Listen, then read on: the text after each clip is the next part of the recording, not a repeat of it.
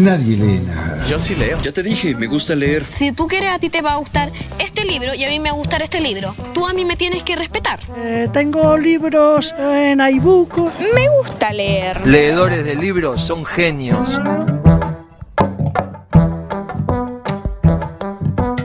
Bienvenidos todos a Volumen, un podcast que en realidad es un recorrido aleatorio por las producciones de escritoras y escritores contemporáneos. Ya listo, no derrochemos las cosas. Hoy voy a comentarles dos libros muy diferentes entre sí, pero que coinciden en estar profundamente atravesados por lo político. El primero de ellos es La Revolución es un sueño eterno del gran Andrés Rivera, libro publicado en 1987 por la editorial Seix Barral y que narra los días de la Revolución de Mayo, desde la voz y el cuerpo de Juan José Castelli, quien fuera el orador de la Revolución. Y el otro es el ensayo En casa de la periodista suiza Mona Jolet este texto se publicó en 2017, lo publicó Heck Libros acá en Buenos Aires y pone en la escena de lo político el estar en casa. ¿Qué significa el lugar propio? ¿Cómo lo construimos? ¿Quiénes pueden acceder a una vivienda? ¿Qué pasa cuando alguien no puede hacerlo? Es muy interesante que ese tema tan cotidiano haya tomado fuerza cuando la pandemia mostró el interior de los hogares y las diferencias más profundas.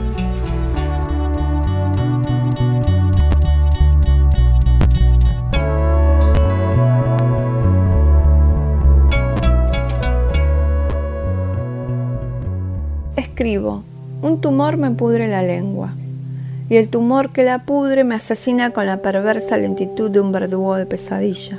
Yo escribí eso aquí en Buenos Aires mientras oía llegar la lluvia, el invierno, la noche. Escribí, mi lengua se pudre. Yo escribí eso hoy, un día de junio, mientras oía llegar la lluvia, el invierno, la noche. Y ahora escribo, me llamaron, importa cuándo, el orador de la revolución.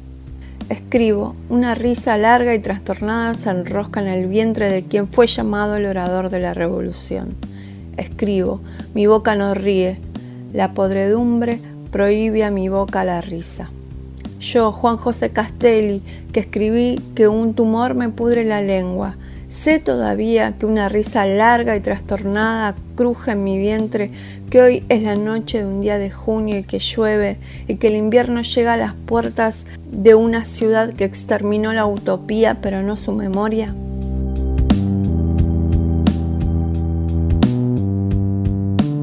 Escuchábamos el inicio de La Revolución es un sueño eterno, novela de Andrés Rivera, uno de los escritores más importantes de nuestro país y su importancia radica en la convicción de su voz narrativa. Tengamos en cuenta que él fue obrero textil, periodista y militante del Partido Comunista y como escritor innovó en la forma de contar hechos de la historia, es la historia con mayúscula, ¿no?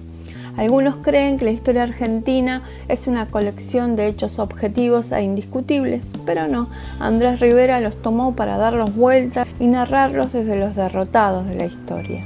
Dice Rivera, leí en el invierno de 1985 que Juan José Castelli, que fue llamado el orador de la revolución, tenía y murió de un cáncer en la lengua. Parece que el doctor Simon Freud estaba por ahí, ¿verdad?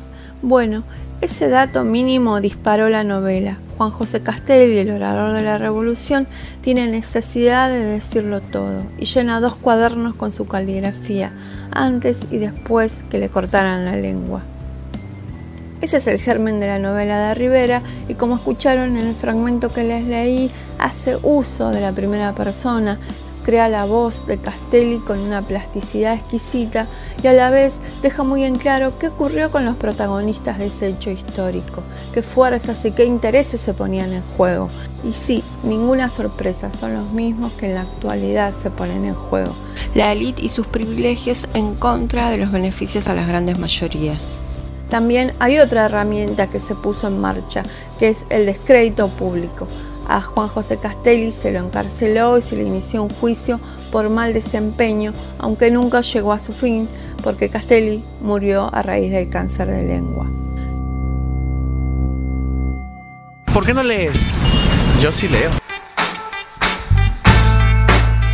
En casa de la periodista nacida en Suiza Mona Jolet es un libro que se publicó en 2017 por la editorial Hex, H-E-K-H-T, así se escribe el nombre de la editorial, y realmente me parece bellísimo, es muy dinámico, nada académico y trata un tema que nos importa a todos, que es el tema del el hábitat. Y como hago siempre con este tipo de textos, es decir, con los ensayos, les comparto algunas ideas que subrayé. Buscar un lugar para vivir se convirtió en una empresa que expone a la mayor parte de la población a la violencia, las desigualdades y las relaciones de dominación. La arrogancia, la condescendencia, las anteojeras ideológicas nos dejan del lado de afuera ante las puertas del mundo. Para poder ingresar y restituirlo hay que desarrollar un universo propio capaz de enfrentarlo. Disfrutar de quedarse en casa es singularizarse, desertar, es librarse de la mirada y el control social. Para reencontrar el tiempo, la respiración, el encanto, necesitamos un desencanto colectivo. El espectáculo de la gente en la calle, suerte de picota moderna, ejerce un extraordinario poder disciplinario. Incita a sus testigos no a preguntarse cómo podrían mejorar sus vidas, sino cómo podrían evitar que se degraden todavía más. Con respecto a las personas que duermen en la calle, Mona Jolet dice, de todas las imposibilidades, la de haberse impedido de refugiarse en la vulnerabilidad del sueño tal vez sea la más intolerable. La vivienda nos enlaza a nuestra genealogía a través de la dimensión museica, es decir, a través de los objetos que guardamos y que tienen un valor de recuerdo.